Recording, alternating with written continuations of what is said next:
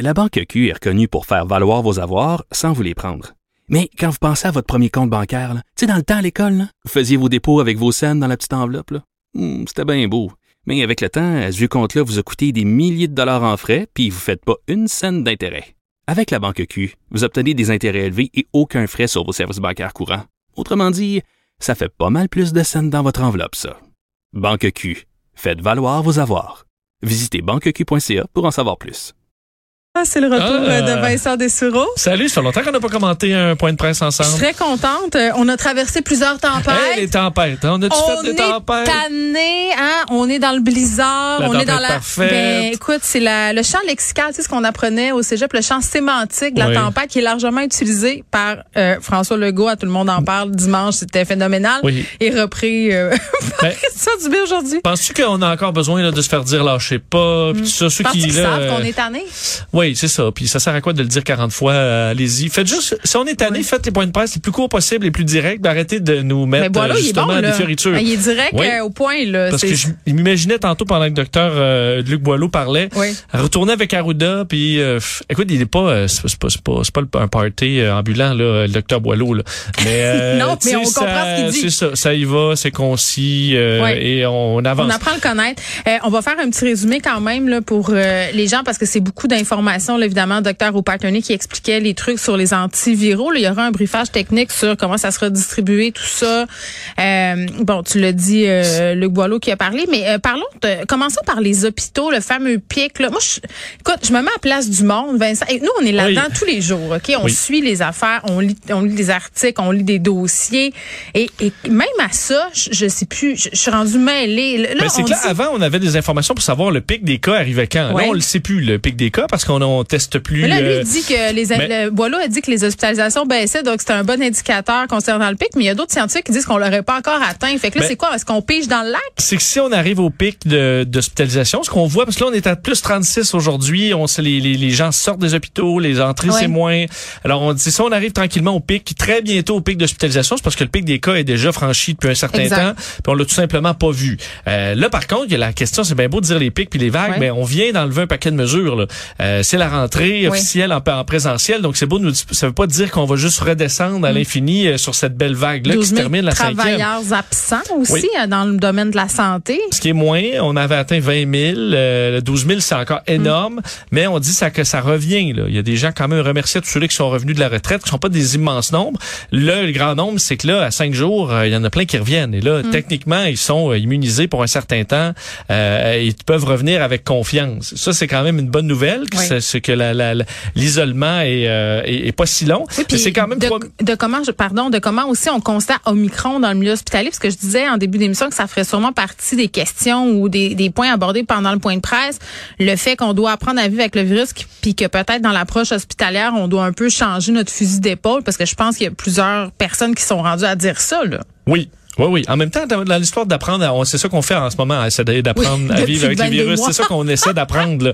Trouver justement comment euh, que le, pas, pas se retrouver à surcharger le système de santé, en être capable de vivre le plus possible. Mm. C'est ça qu'on essaie de faire, apprendre. Mais apprendre à vivre avec le virus, ça implique d'apprendre. C'est exactement ça qu'on fait dans ma tête.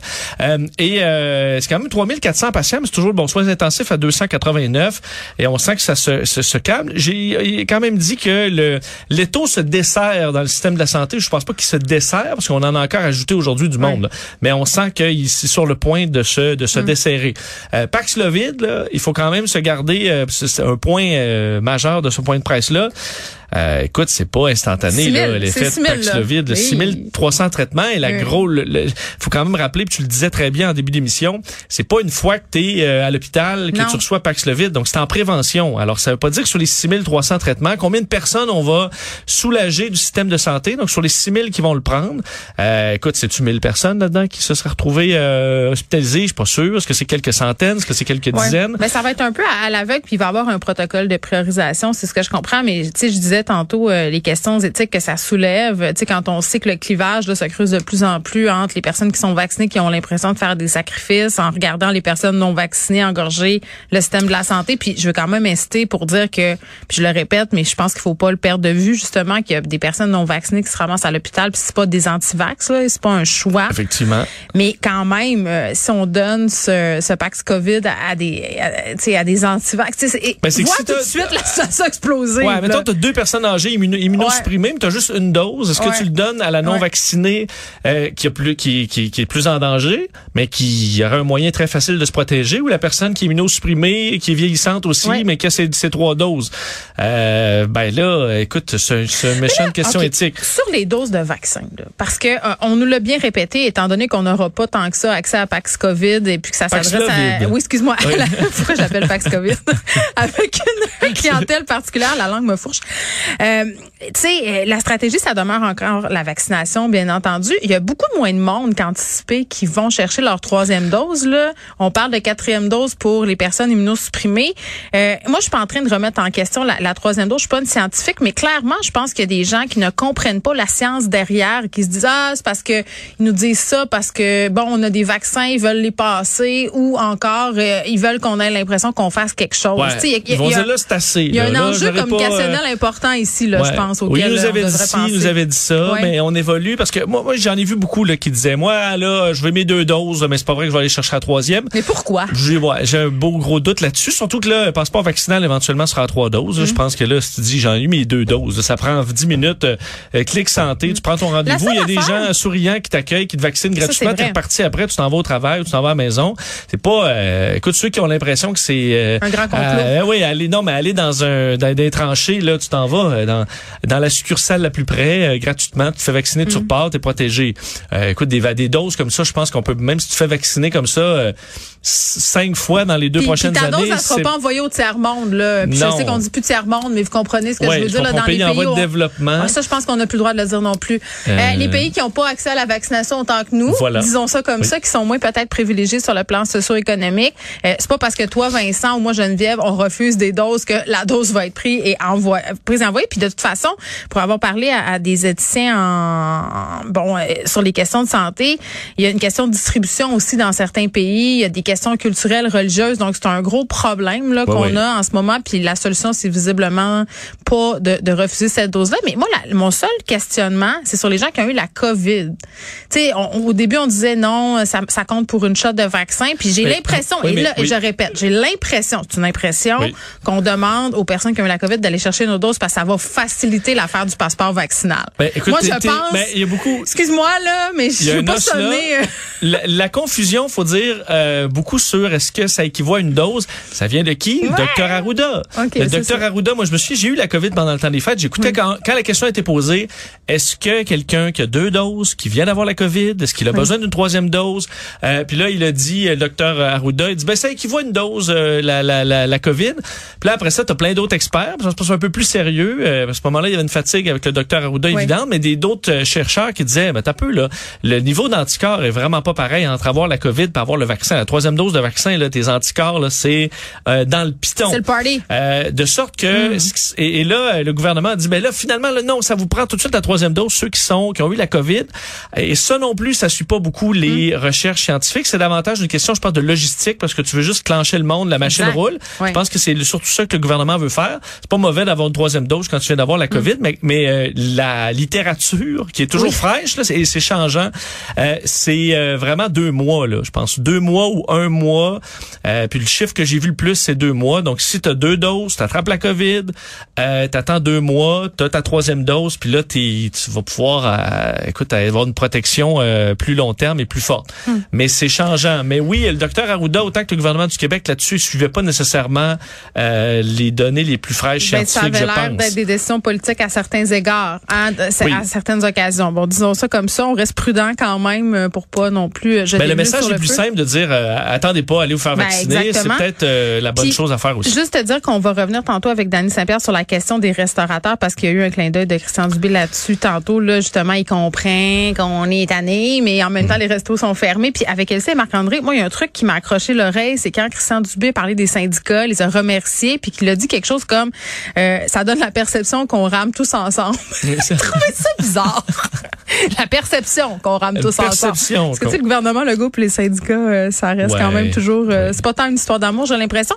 Tu voulais nous parler, euh, Vincent, deux choses. Un ministre français qui a voyagé à Ibiza et ça a pas passé. Écoute, une histoire, euh, tu sais, tu dis l'histoire parfaite, un peu comme nos, nos influenceurs perturbateurs. Tu sais, une histoire qui, qui colle, euh, Dans qui, l'actualité, ouais, qui marque l'imaginaire, tout le monde réagit. Ben là, c'est un peu ce qui arrive en France, où le ministre de l'Éducation, donc l'équivalent de notre ministre Jean-François Roberge, Jean-Michel euh, Blanquer.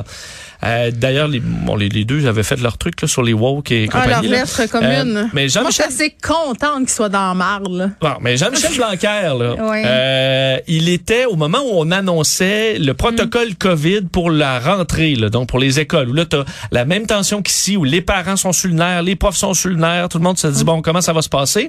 Il y avait eu d'ailleurs un petit, un petit retard dans l'information, on savait pas trop pourquoi. Jean-Michel Blanquer a fait son, son annonce du protocole COVID de la rentrée. Il était en vacances à Ibiza. À Ibiza, là, pas euh, la en mec, province. la mec de euh, la fête, non, euh, non, et de la ça. désinvolture, euh, le Sodome et Gomorre des temps modernes. Et là, écoute, ça a soulevé là, la, une immense controverse. là. Tous les partis d'opposition demandent carrément sa démission, disant que là, ça n'a pas de bon sens.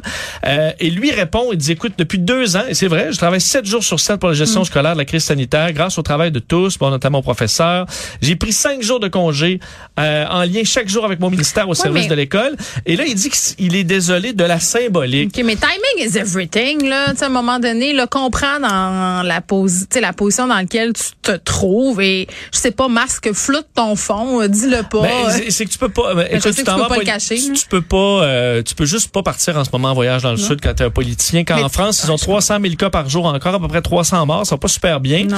Euh, tu peux juste pas. Surtout que le, le- le- son programme là, est, est contesté parce qu'on dit qu'il y a rien à comprendre, c'est super compliqué. Euh, les profs chialent, les parents chialent. Euh, tu dis aux Français, sortez pas, allez pas en vacances. C'est pour ça qu'il est ami avec Robert. Il est en plage. Ils ont le même plan. Ben, mais imagine François Roberge, euh, chambranlant euh, Oui. en ce moment dans l'opinion publique comme Oui. il est.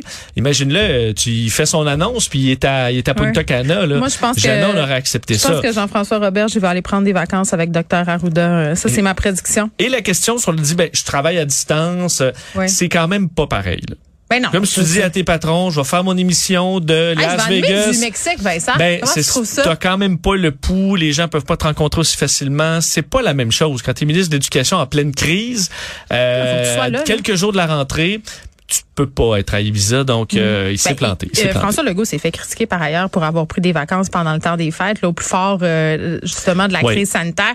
Puis moi, je me disais, mais c'est un pauvre homme. Tu sais, ça fait deux ans là, qu'il Mais il y a un bout sur la santé. Il y a un bout il faut que tu, tu te reposes aussi Ben, pour la santé sûr. physique et mentale. C'est juste que t'as pas, t'es pas obligé de te reposer sur une plage euh, à l'extérieur. Tu peux te reposer ça. euh, chez vous dans un petit chalet à une heure de route là, où ça. tu seras capable de réagir en cas de problème. Tu voulais glisser un petit mot sur la mort de l'auteur, compositeur, interprète Karim Ouellet, Vincent, parce que tu as étudié avec lui, je pense. Oui, ben on est allé au secondaire en même année euh, au séminaire Saint-François euh, et c'est juste une nouvelle vraiment euh, vra- vraiment très triste euh, de voir ce c'est encore un jeune homme là, on a le même âge 37 ans. et euh, et tellement plein de talent et, et Karim c'est intéressant parce que moi comme je, je connaissais très peu là on n'était pas disons dans la même gang mais dire, on se côtoie pendant cinq ans au secondaire Oh oui.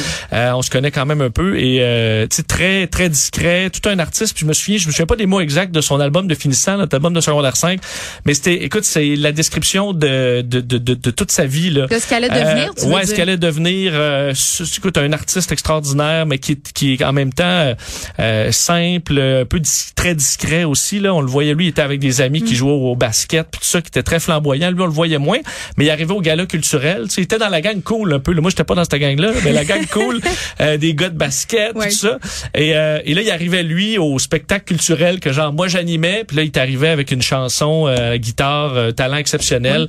Donc euh, c'est c'est vraiment un, artiste, un artiste de qualité qu'on perd effectivement. oui, puis François Legault a, offert ses condoléances évidemment. C'est une lourde perte pour le milieu culturel. Ça, tu sais, ça, ça sert aussi Sarah May qui a fait la musique pour Fabuleuse et tout ça. Tu sais, c'est quand même des gens qui sont tissés serrés là, cette gang là.